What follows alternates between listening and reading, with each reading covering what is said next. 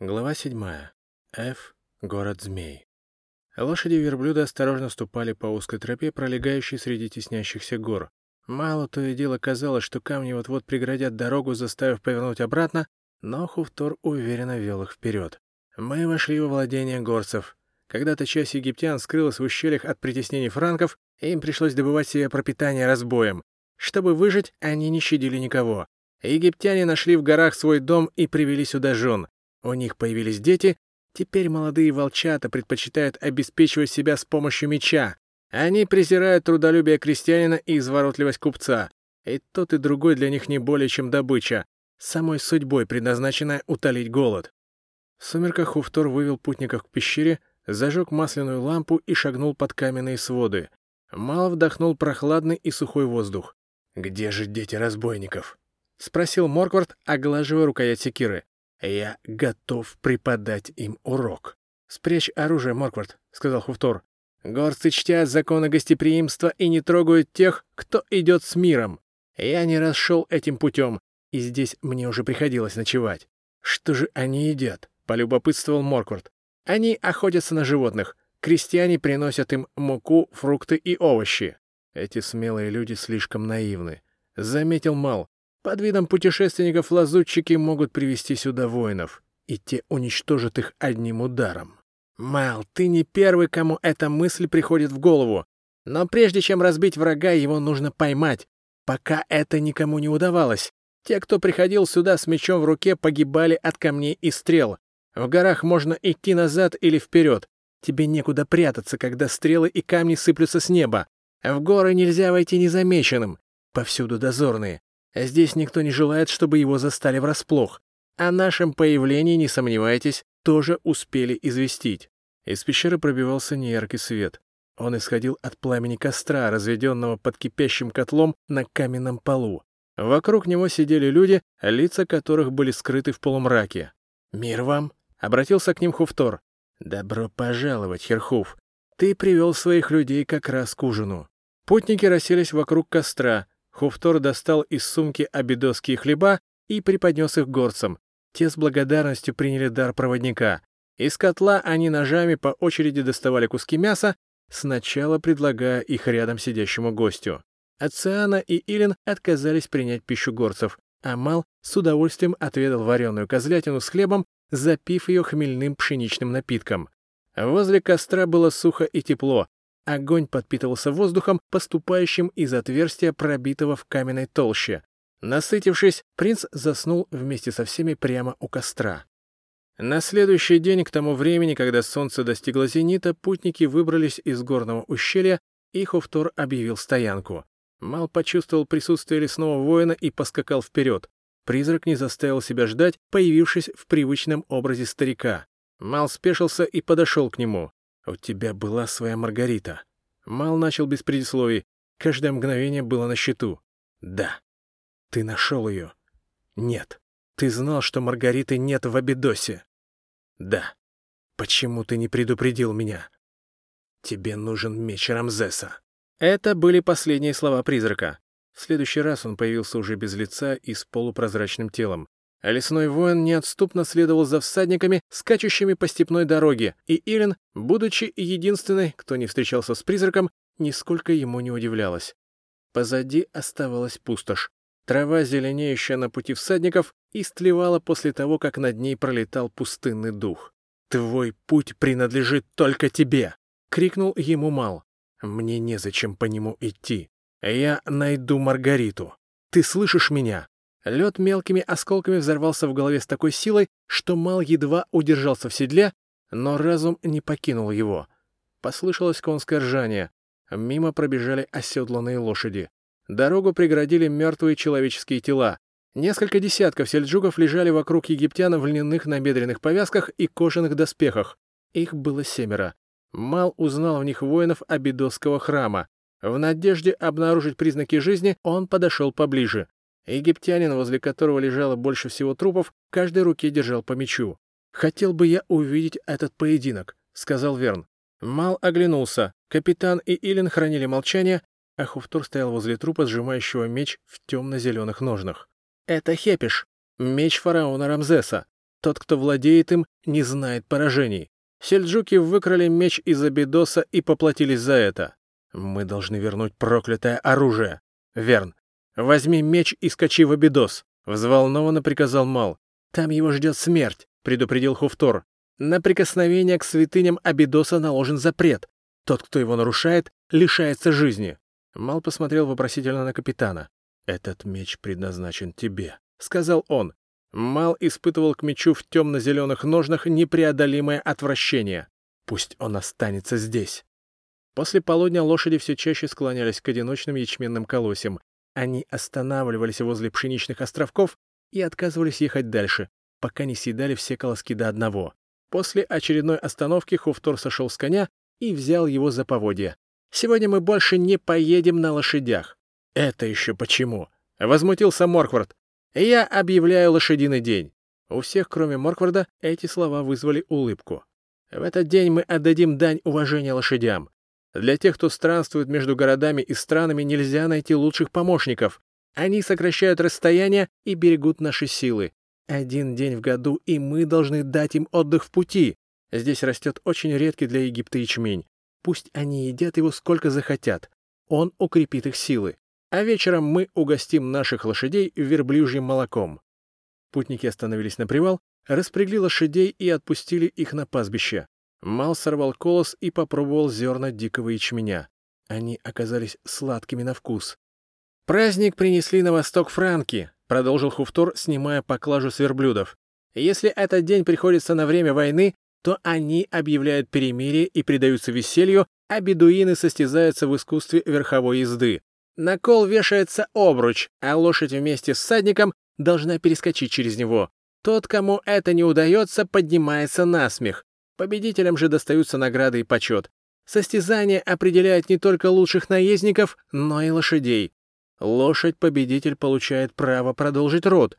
Мне не раз приходилось слышать, что лошади бедуинов могут обогнать кого угодно, но никогда и никому не позволят обойти себя. Если ты признаешь, что лошадиный день принадлежит чужой традиции, то почему же ты и исследуешь? — спросил Мал. Как бедуин я чту традиции предков, а как философ изучаю обычаи других народов. Если я нахожу какую-либо традицию разумной, то почему бы мне не перенять ее? В лошадиный день мы отдаем дань уважения тем, кому многим обязаны. Коран заповедал в первую очередь заботиться о пропитании лошадей, а потом о детях. Пророк говорил, что злой дух не отважится проникнуть в тот шатер, где стоит чистокровный скакун. Но ангел спускается к нему каждую ночь, целует в лоб и благословляет хозяина. Кочевник, когда найдет источник воды в пустыне, сначала должен напоить лошадь, а уже потом сам утолить жажду, добавил Морквард. После того, как шатер был разбит, Мал попросил капитана дать ему урок фехтования. Капитан согласился, и они сошлись в поединке. Мастерство испанца заметно возросло с тех пор, как Мал впервые скрестил с ним клинки. Мал остановился и попросил верно занять его место. Тот успешно отразил все атаки капитана и даже нанес ему несколько опасных ударов. Мал остался доволен тем, что голландец оказался для капитана достойным соперником. «Давно мне не приходилось видеть столь искусного владения клинком», — признался Мал. «Капитан, я думаю, что ты смог бы справиться и с Сари. Случись тебе с ней сразиться». Я уже пробовал вступить с ней в поединок, пока вы пировали в Алифантине. Увы, эта женщина сильнее меня. Мал удивился тому, как легко капитан признался в поражении. В таком случае Ари не в счет. Она использует темные силы, а ее превосходство не умаляет твоих достоинств. «Женщине подобает побеждать другим искусством», — сказал Хуфтор. «Она сильна очарованием. Перед ним бессильно любое оружие». «Очарование?» — усмехнулся Мал. Неужели женщины смогли изобрести новый прием в фехтовании? Капитан переглянулся с Сылин. Так кивнула, вынула длинный узкий меч и подошла к Малу. Тот посмотрел на капитана. Он явно предвкушал любопытное зрелище. Мал и Илин скрестили клинки. Принц взглянул на меч Илин, потом его взгляд переместился на женские пальцы, сжимающие рукоять. Мал поднял глаза и посмотрел в лицо женщине. В нем было нечто, что поразило Мала. По телу разлилась сладкая истома. В глазах вспыхнул яркий свет, и Мал, ослепленный вспышкой, забыл обо всем. Он очнулся от оклика капитана. Илин стоял рядом. Ее меч лежал в ножнах. ей так и не пришлось сделать ни одного выпада. Мал чувствует сырость в воздухе. Дорога выводит к реке. Он направляет Ориона к самой воде. На другом берегу показывается человек. Мал придерживает коня. Это сарацин. Завидев Мала, тот издает воинственный клич. К нему выскакивают еще около десятка вооруженных соплеменников. Они бросаются в реку и, зажав сабли в зубах, устремляются на другой берег. За ними следуют другие. Сарацины текут нескончаемой пестрой лентой. Конные, пешие, они вваливаются в реку, расталкивают друг друга и плывут вперед. Мал отпускает Ориона и, встав на кромке берега, готовится к сражению. Обнажает меч и надевает на левую руку щит. Поперечный поток сарацинов разделяет реку на две части. Когда конец ленты, состоящий из человеческих тел, дотягивается до другого берега, и сарацины подступают к Малу, он видит перед собой тяжело дышащих, измотанных переправой людей. Не давая им прийти в себя, Мал наносит разящие удары один за другим, устилая речное дно мертвыми телами. Но вскоре и ему приходится принимать ответные удары. Сарацинов становится слишком много. Берега достигают всадники, и Мал отступают. Сарацины угрюмо окружают его, ожидая, когда он выдохнется. Сначала у Мала раскалывается щит, тогда он берет меч двумя руками, и клинок рассекает воздух с удвоенной силой. Несколько раз мечи сарацинов достигают змеиного торса. Панцирь из чешуи выдерживает их удары, неожиданно меч выскальзывает из рук. Не успев понять, что произошло, Мал хватает первое, что попадается под руку — мощную и ветвистую корягу. Размахивая ей вокруг себя, он не дает приблизиться сарацинам. Тех, кто пытается подойти к нему, он сбивает с ног. Сарацины поднимаются и вновь идут на него. Мал вынужден отступать еще и еще, пока не оказывается у кромки воды. Здесь он с удивлением обнаруживает, что коряга обратилась в меч Рамзеса. Клинок начинает увеличиваться в длину и ширину, оставаясь таким же легким. Вместо множества невыразительных лиц Мал видит одно с жесткими чертами и сосредоточенным взглядом. От нового соперника исходит тяжелая мощь. Его тело и без того огромных размеров увеличивается прямо на глазах. Меч не уступает тому, что находится в руках у Мала. Сарацин первым наносит удар, Мал отражает его мечом. Принц проснулся рядом с тлеющим костром. На его груди рассыпались женские волосы. Рядом спала девушка. В нескольких шагах дремал Верн. Мало смотрелся, ища взглядом связку кинжалов. Они висели на луке седла Ориона. Один прыжок, и кинжалы в его руках. Еще один, и они вонзаются в женское тело. Мал прислушался к ее безмятежному дыханию. Но в чем она виновата? Охваченный сомнениями, Мал опять закрыл глаза. Он продолжал лежать неподвижно до тех пор, пока девушка не проснулась. Она поцеловала его в губы и, не сказав ни слова, ушла. Долгая и однообразная дневная дорога привела их к колодцу. Путники остановились, чтобы напоить лошадей. Когда Верн решил пополнить запасы воды, Хуфтор остановил его. «Не нужно. Скоро мы окажемся в месте, где сможем получить все, что необходимо». Путники въехали в небольшое поселение. Хуфтур сообщил, что это место носит название Кана. Здесь живут те, кто чуждается роскоши. В Кане не принято носить дорогие одежды и вкушать изысканные явства. Местные жители привыкли добывать себе пищу крестьянским трудом и нисколько не тяготятся им. Люди, встретившиеся им по дороге, спокойно смотрели на проезжающих всадников, не выказывая ни удивления, ни страха. Их лица были просты, а взгляд наивен. Они то и дело переговаривались друг с другом, и тогда Мал слышал их ровные, лишенные страстей голоса. Жители Каны казались ему похожими друг на друга, как будто им пришлось вырасти в одной семье. Должно быть, они проживают утомительную и скучную жизнь. Думал Мал. На постоялом дворе он смыл с себя дорожную пыль и, вдохнув воздух, пропитанный покоем и уютом, усомнился в первом впечатлении и даже чуть-чуть поверил, что секрет счастья поселенцев города Кана все-таки существует. Поддавшись разлитой в воздухе душевной теплоте и расслабленности, Хуфтор рассказывал историю народа, ведущего такой же размеренный образ жизни. Никто не знает, откуда они появились на западе Египта. Но они первыми пришли на эти земли и превратили пустыню в цветущий сад. Они вырыли каналы, пустили в них воду и посадили вокруг леса. В тени деревьев они построили дома из песка, применив тайный способ превращения песчинок в камни. Многие сотни лет они совершенствовались в науках, искусстве и ремеслах. Нет никого, кто превзошел бы их в знании тайн этого мира. Их зовут халдейскими магами, и есть те, кто принимает их за полубогов. Они изобрели летающие корабли, секрет которых так и не смогли раскрыть инженеры Небура. Египетская математика и нумерология родом из Халдеи. И как бы это ни было обидно признать египтянам, изобретенный халдеями способ записи слов намного превосходит иероглифическое письмо. Когда воинственный Рамзес привел на запад Египта многотысячное войско, он расширил границы царства, но не смог покорить халдеев. Они покинули города до прихода завоевателей. Их пустые песочные дома рассыпались на глазах у египетских солдат. Халдеи были могущественным народом, но они не стали истреблять тех, кто был беспомощен перед ними. Они предпочли исчезнуть. Вслед за египтянами на запад пришли греки, а за ними франки. Но Халдея так и осталась землей одиноких, далеко стоящих друг от друга замков. Первыми, кого увидел Мал утром в комнате Канского постоялого двора, оказались капитан и Илин. Они стояли и ждали его пробуждения. По выражению их лиц Мал понял, что ему предстоит важный разговор. Верно еще лежал с закрытыми глазами. Моркварда и Хуфтора уже не было. Мал скинул послужившую ему покрывалом медвежью шкуру, присел на постели и пригласил Илин занять кресло, стоящее у стены напротив. Вместо нее в кресло сел капитан, а его жена встала рядом. «Тебя преследует оборотень». Об этом нам рассказал Хуфтор. Начал капитан. «Он не обманул вас, но это всего лишь моя обратная сторона. Как он выглядит как ему вздумается. Но почти всегда, как девочка, иногда женщина. Я узнаю ее по взгляду. Он принадлежит Маргарите и никому больше. Когда ты говоришь, что оборотень твоя обратная сторона, это так и не совсем так. Что значит твои слова? В действительности она обратная сторона Маргариты, что связано с тобой и в равной степени принадлежит тебе. Я не верю тебе. Мал предпочел солгать, нежели признаться в том, что и сам всегда думал именно так. Он почувствовал холод, подтянул к себе шкуру и закутался в нее.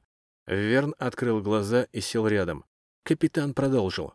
Пипин, вернув Маргариту, хотел заставить ее забыть о том, что связывало вас друг с другом. Обряд в храме молчания, известном тебе как храм Артемиды, стал лишь началом великой мистерии. Продолжение состоялось в Абидосе в храме забвения. Да, Маргарита была там. Но задолго до того, как в храме появился ты. Спящие ее омыли в водах озера Лин, надеясь, что от памяти о прошлом не останется и следа. В тот же день ее доставили в храм рождения, что находится в Халдее, куда мы сейчас направляемся. Для нее был открыт короткий путь, и ей не пришлось совершать утомительное путешествие по пустыням. Почему бы и нам не пойти тем самым коротким путем? Он пролегает через врата времени и соединяет древние храмы между собой. Ты пока не готов им воспользоваться. Твоя страсть слишком сильна, чтобы пройти по нему и не сойти с ума. Как долго Маргарита будет находиться в храме рождения? Она останется там до тех пор, пока обе части ее души не обретут целостность. Жрицы храма Артемиды предупреждали французского короля об опасности, грозящей тому, над кем совершается обряд забвения — смерть или превращение в оборотня. Но Пипин не желал никого слушать. Душа Маргариты в момент священнодействия раскололась на две части. Одна из них осталась в ее теле, а другая устремилась к тебе. Твой отпечаток на пергаменте ее души оказался несмываем. Ее чувство к тебе сохранилось в той части ее души, что подвластна страстям, и теперь обладает способностью вселяться в тех, кто беззащитен перед оборотнем. Если ты ее ненавидишь в новом облике или равнодушен, то страстная часть ее души приобретает силу, а разумная слабеет. Однажды я убил ее. Признался Мал. Этим ты еще больше усилил затмение ее разума. С каждой вашей встречей тебе будет все труднее совладать чувствами. Рано или поздно она станет безумной. Ведь оборотень — часть твоей Маргариты, которая по-прежнему любит тебя. Он же часть тебя, оставшаяся в сердце Маргариты, и часть отвергаемой тобой страсти. Почему бы тебе не примириться с ней? Рыцари времени вручили мне кинжалы для того, чтобы убить оборотня, и я намеревался сделать это. Убить того, кто тебя приводит в ярость, не составляет особого труда, тогда как принять и полюбить того, кого ты ненавидишь, способны немногие. Уничтожив оборотня, ты убьешь не только любовь Маргариты, ты убьешь часть себя. Тогда твое сердце станет бесчувственным. Мне было сказано, что я должен умертвить ее по обряду двенадцати кинжалов, иначе мир исчезнет. Обреченно проговорил Мал. Если ты принесешь жертву оборотня, исчезнет тот, кого ты называешь лесным воином, а Хуфтор — пустынным духом.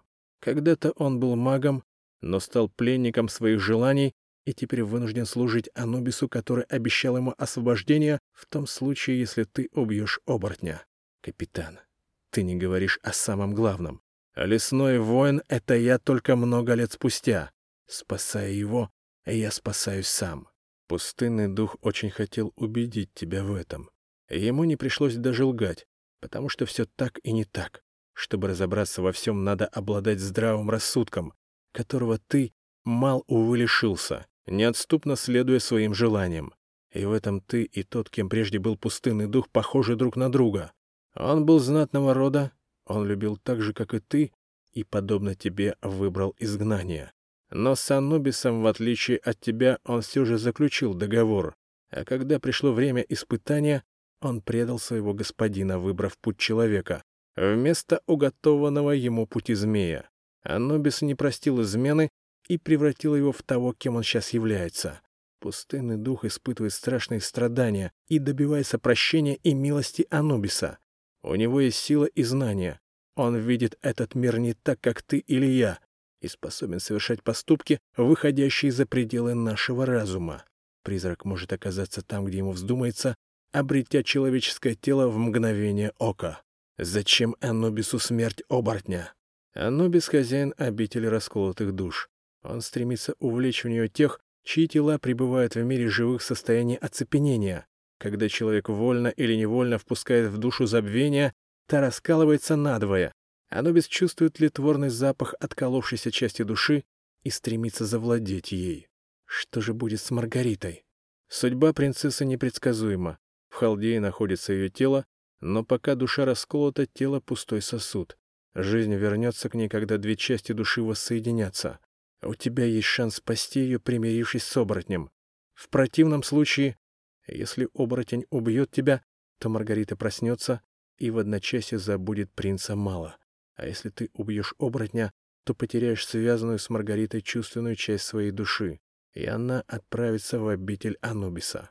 Мал достал кинжалы Ордена Времени и протянул их Верну. «Возьми и отнеси их местному кузнецу. Чем быстрее, тем лучше.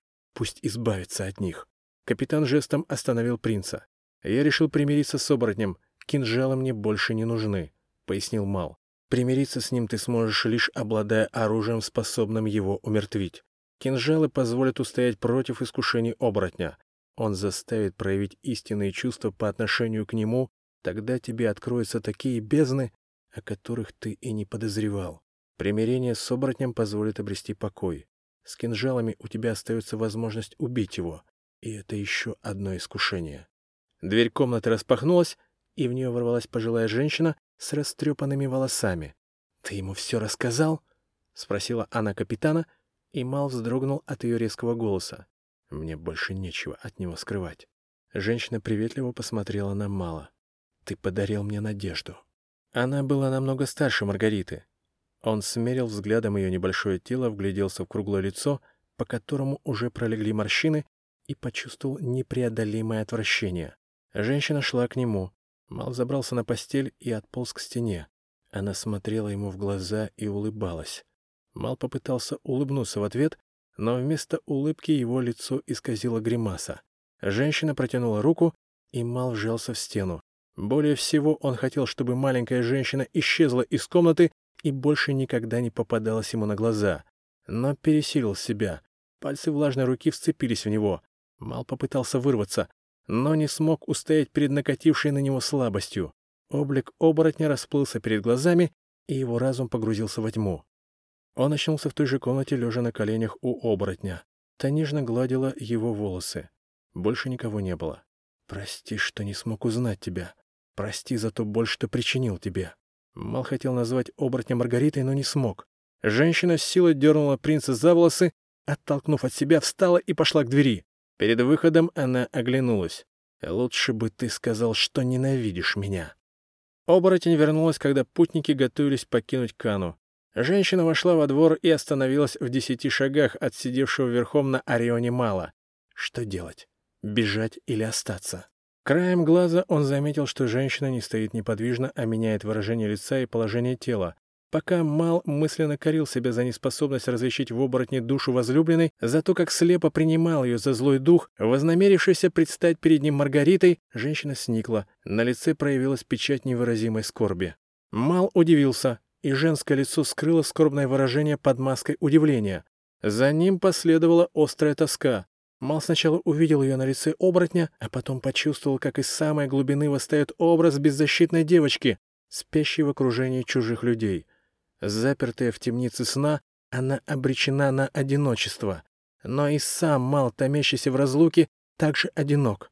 С тех пор, как Маргарита исчезла в выжженном солнцем пространстве египетских пустынь и стала призраком, его тело гонится за нею, а душа не покидает пепелище некогда прекрасного города, блуждая по руинам зданий, сметенных силой огненного вихря.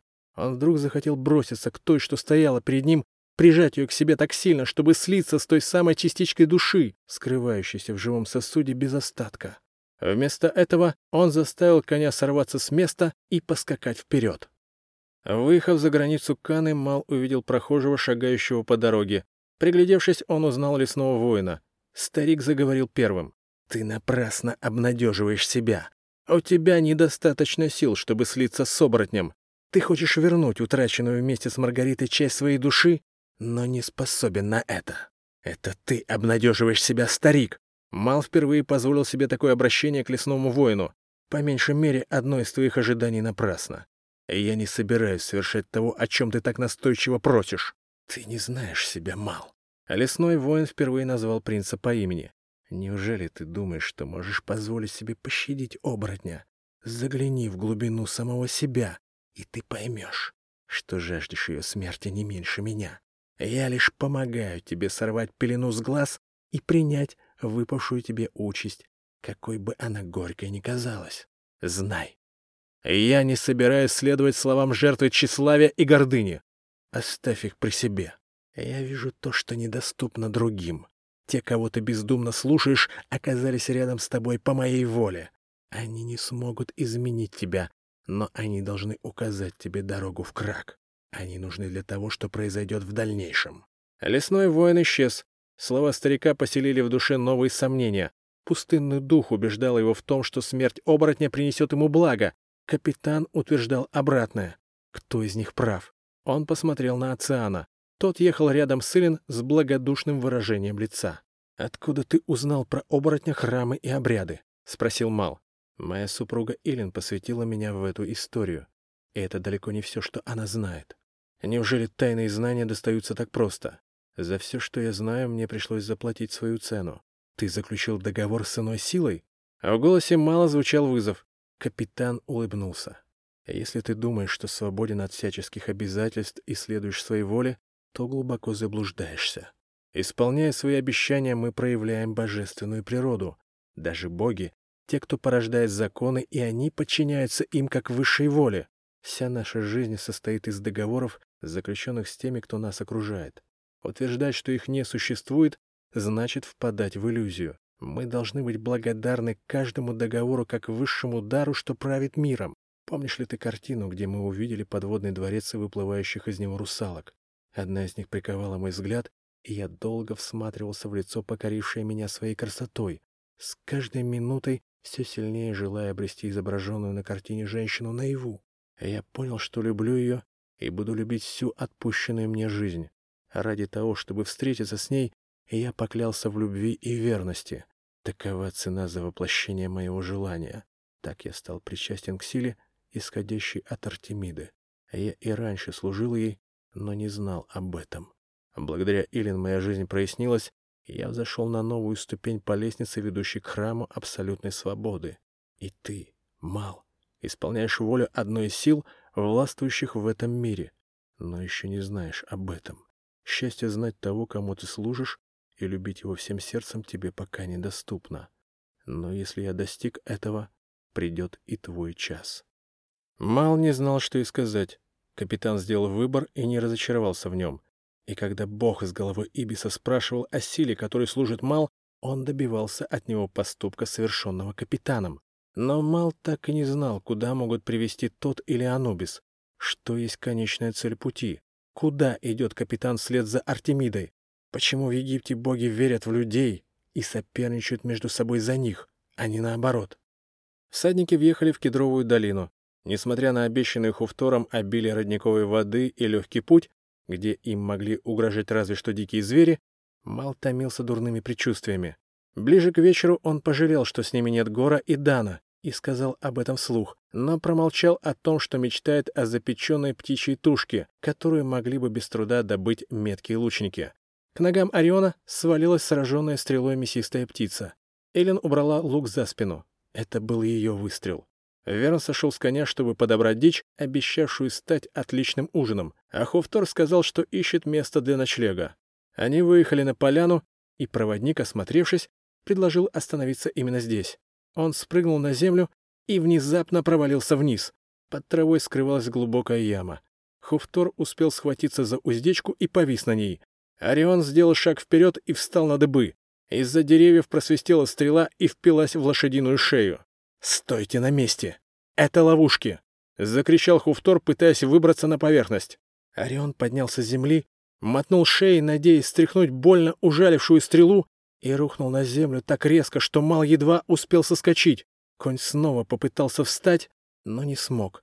Он растерянно посмотрел на хозяина, из его горла вырвался хриплый звук. Началась предсмертная агония. Пока она длилась, Хуфтор корил себя за неосторожность.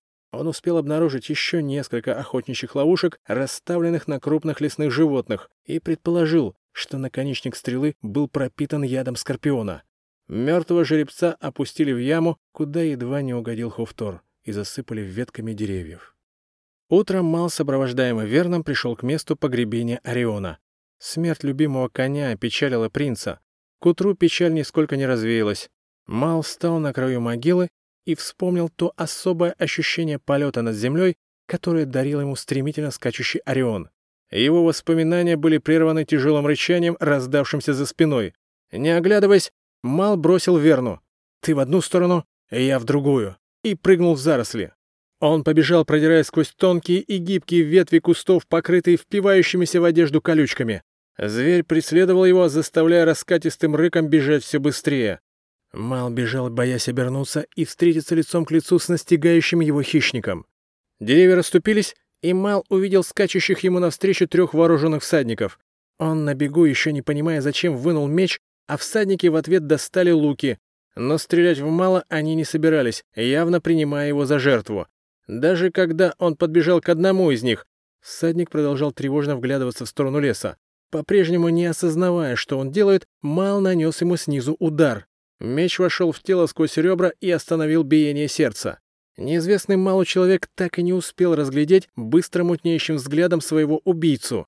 Мал потянул на себя меч, и смертельно раненый но еще живой всадник обрушился на него всем телом. Мал оттолкнул от себя умирающего, не испытывая к нему никакой жалости. Он посмотрел в сторону леса и увидел, как из-за деревьев выскочил огромный леопард и помчался к людям.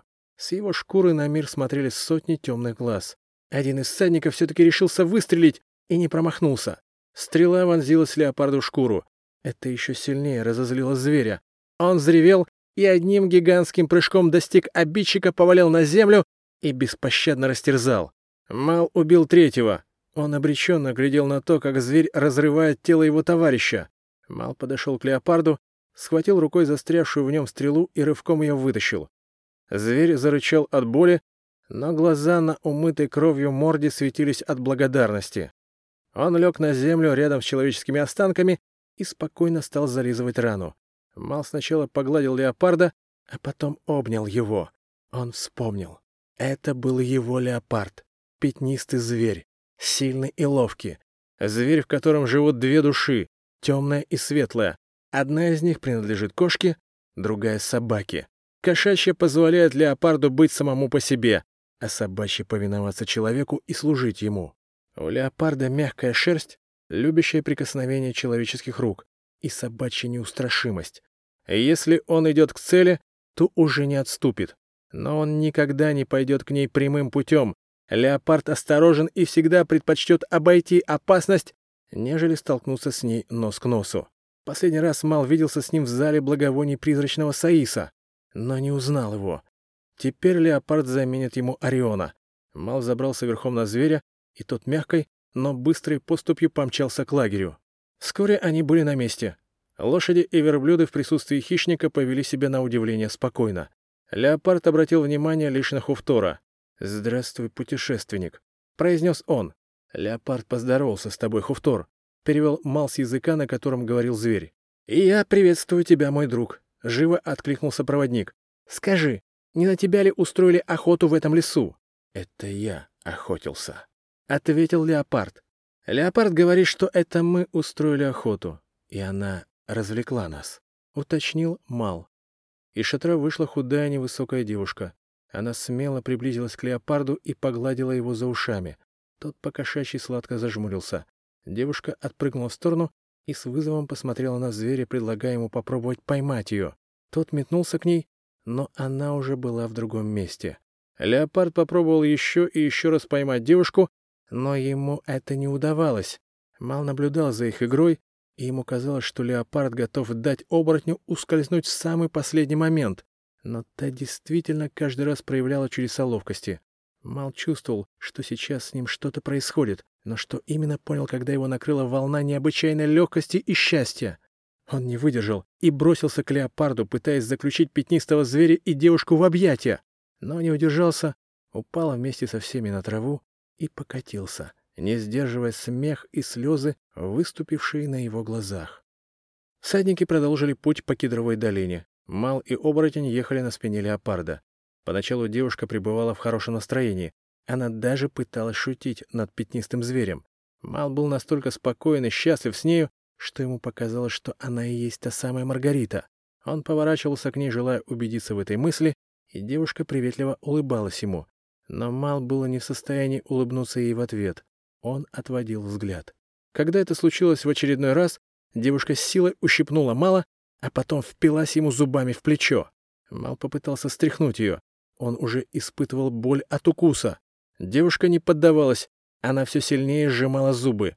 Когда кожа на плече разошлась и сквозь нее проступила кровь, Мал не выдержал и схватил оборотня одной рукой за горло. Он все еще мягко пытался ее оторвать от себя. Леопард, недовольный этой возней, остановился и стряхнул наездников. Падая, оборотень разжал зубы. Мал придавил ее к земле, надеясь таким образом успокоить. Но та еще больше разозлилась и вырвалась из рук. Мал вышел из себя. Теперь уже и он сердился на оборотня. Он хотел даже ударить ее, но в этот момент раздался страшный рык леопарда. Звук, вылетевший из его глотки, заставил оборотня и мало замереть. Лошади и верблюды остановились так резко, что все едва удержались в седлах, за исключением Моркварда. Он все-таки упал. Эллен зашипела на леопарда, и ее шипение было настолько жутким, что все прижали руки к ушам, и сильнее всех, едва успевший подняться с земли Морквард. Он менее всего ожидал, что русалка способна издавать какие-либо звуки. Мал недовольно фыркнул и удивился тому, как он это сделал. До сих пор ему не приходилось слышать от самого себя ничего подобного. Он оглянулся на оборотня и увидел, что та смотрит на него с восхищением. Девушка улыбалась, и в этот момент она была так похожа на Маргариту, что Мал, забыв обо всем, прижал ее к себе изо всех сил. Потом он услышал, как Хуфтор приказал остановиться здесь на ночлег, но не сдвинулся с места, боясь выпустить девушку из объятий. Он хотел сохранить ту искорку Маргариты, вспыхнувшую в чужом для нее теле. Он не отпускал оборотня до наступления темноты. И она молча повиновалась. При свете луны они легли на траву и, прижавшись друг к другу, заснули. Мал проснулся ранним утром от ощущения тяжести и нехватки воздуха. Он открыл глаза и увидел, что леопард положил ему голову на грудь. Поблизости, закутавшись в плащ, лежал Верн. Оборотня не было. «Садись на меня», — сказал леопард. «Куда ты собрался?» — спросил Мал. Леопард молча тер морду лапой. Верн встал и подбросил в угли тлеющего костра сухих веток. Мал проверил меч и взобрался леопарду на спину. «Верн, мы отправляемся на утреннюю прогулку», — предупредил он телохранителя. «Скажи всем, что мы вернемся к полудню». Леопард побежал в лес. Поначалу Мал старался следить за дорогой, но зверь так резко менял направление и так часто перескакивал с тропинки на тропинку, что запомнить их оказалось не под силу и Мал доверился старому другу. «Держись», — сказал леопард. Мал на всякий случай схватил его за загривок. Леопард стал набирать скорость. Он мчался быстрее и быстрее. Какое-то время Мал еще изумлялся способности леопарда преодолевать пространство, превосходя все мыслимые пределы скорости, но когда земля, небо и деревья слились в сплошном потоке, когда Мал уже не мог различать запахи и чувствовать тело, когда его глаза погрузились в непроглядную тьму, а слух — в абсолютную тишину, мысль о том, что нужно удержаться во что бы то ни стало, не позволила разжаться пальцем, судорожно вцепившимся в шкуру зверя.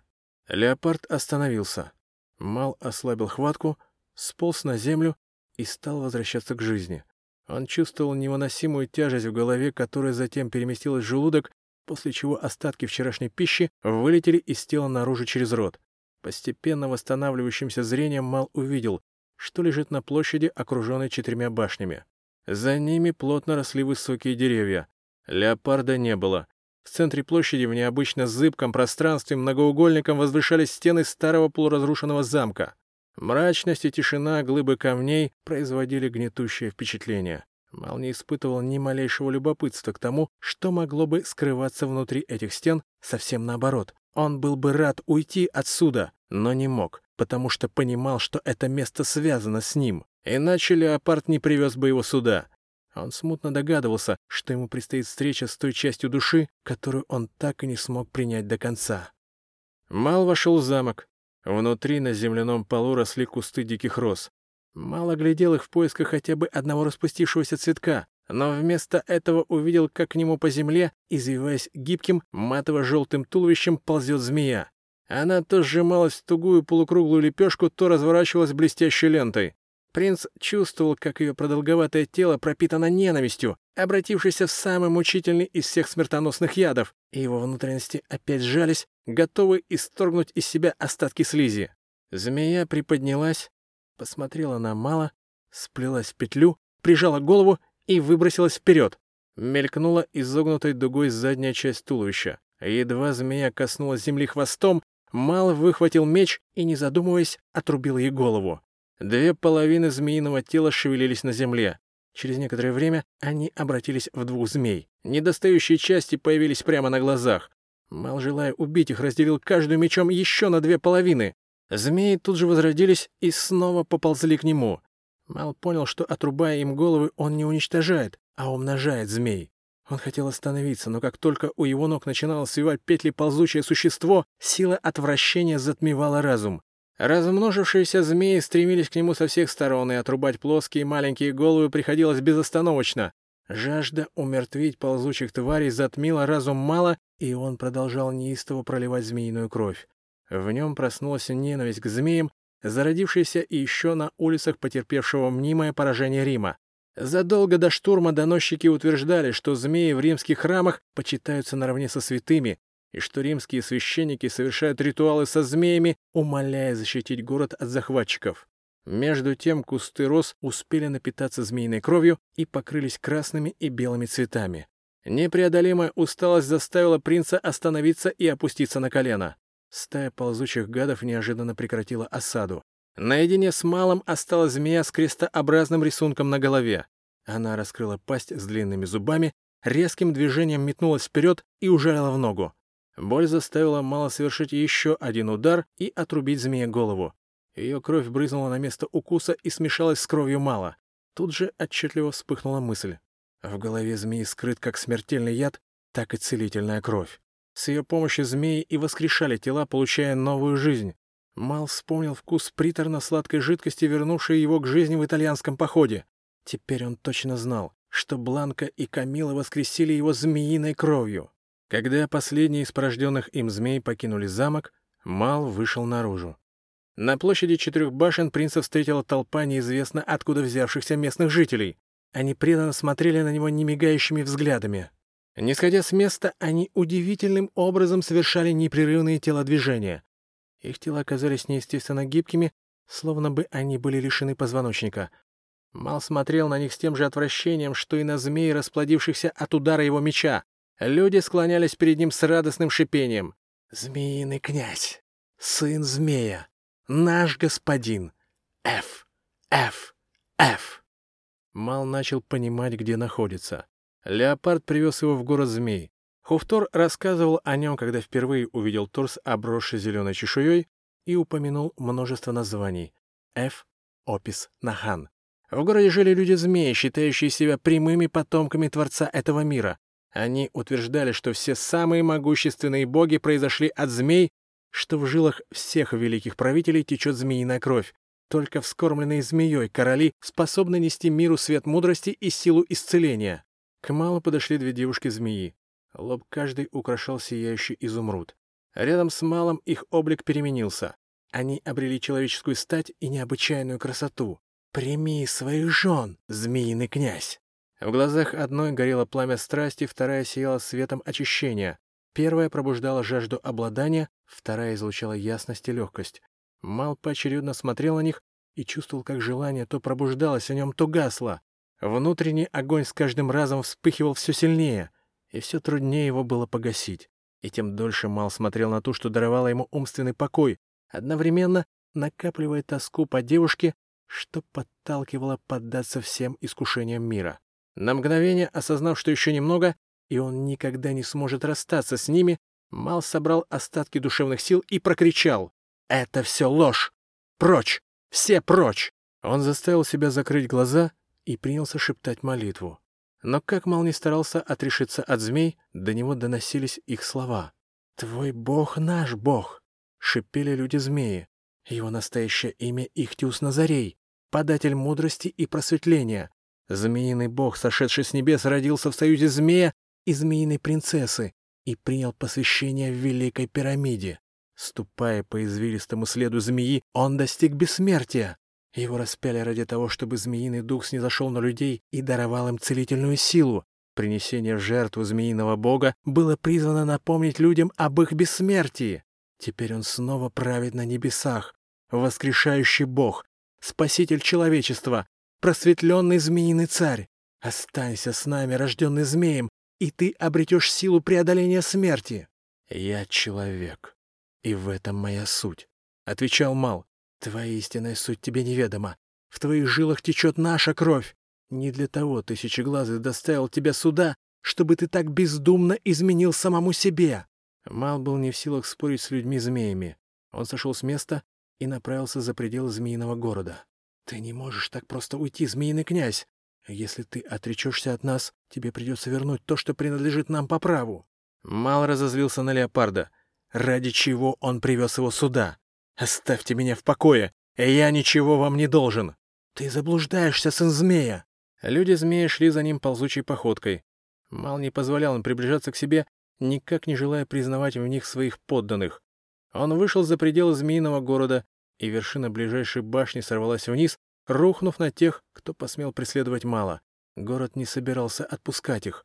И Мал понял, что никогда больше не сможет вернуться в город змей. Он вышел к берегу реки, и смыл себе змеиную кровь. Мал чувствовал, что леопард где-то поблизости. Почему он не идет к нему? На него навалилась сильная усталость, но чувство опасности не позволяло ему расслабиться. Мал слышал шелест крыльев гигантских стрекоз. Над побережьем стоял запах разлагающейся человеческой плоти. Пройдя чуть дальше, Мал увидел, что крыльями шелестят вовсе не стрекозы, а очаровательные феи. Их прозрачные крылья порхали над водой. Мал подошел, чтобы рассмотреть их поближе, опустил глаза и обнаружил, что летают они вблизи двух мертвых тел, прибившихся волнами к берегу. Судя по длинным платьям, это были женщины. Мал смотрелся в едва выступающие над водой лица. Они были изуродованы до неузнаваемости. Мало вдруг показалось, что это были те самые отвергнутые им змеиные красавицы. Он отогнал от себя эту мысль и задался вопросом, что делают здесь прекрасные феи. Ему без промедления открылась страшная догадка. По ночам они охотятся на людей. Они усыпляют их и выпивают из них жизненную силу. Феи не знают жалости и сострадания. Такова цена их красоты и вечной молодости. Когда-то Мал читал, что танцующие на берегу феи смертельно опасны. Того, кто пожелает станцевать с ними, ждет могила на дне реки. Так вот, какова эта могила, понял принц. Выходят, феи от лесного воина отличаются лишь тем, что избрали пищей человека. Мал вернулся в лес. Зверь встретил его тяжелым рычанием. «Змей», — сказал леопард. Мал фыркнул и почувствовал, что в нем пробуждается загадочная, вышедшая из повиновения сила. Он по-прежнему не осознавал ее источник. Мало догадывался, что эта сила роднит его с отвергнутым им змеиным народом. Леопард продолжал рычать. Мал упал на землю и стал извиваться всем телом. Оно приобрело нечеловеческую гибкость, как будто разом лишилось костей. Вдобавок ко всему Мал зашипел, и его шипение ничем не отличалось от того, что ему пришлось слышать в Змеином городе. Леопард с достоинством отошел в сторону и сел, повернувшись к Малу спиной. К принцу возвращался человеческий облик. Переживая телесные метаморфозы, он думал, как оказался расколотым на змея и человека. Причем змей так скрыт в смешанной природе, что обуздать его невозможно. Об этом предупреждали лесной воин и жители Змеиного города, а леопард обнажил его сущность перед ним же самим. Об этом спрашивал тот, когда задавал вопрос. «Кто ты? Человек или змей?»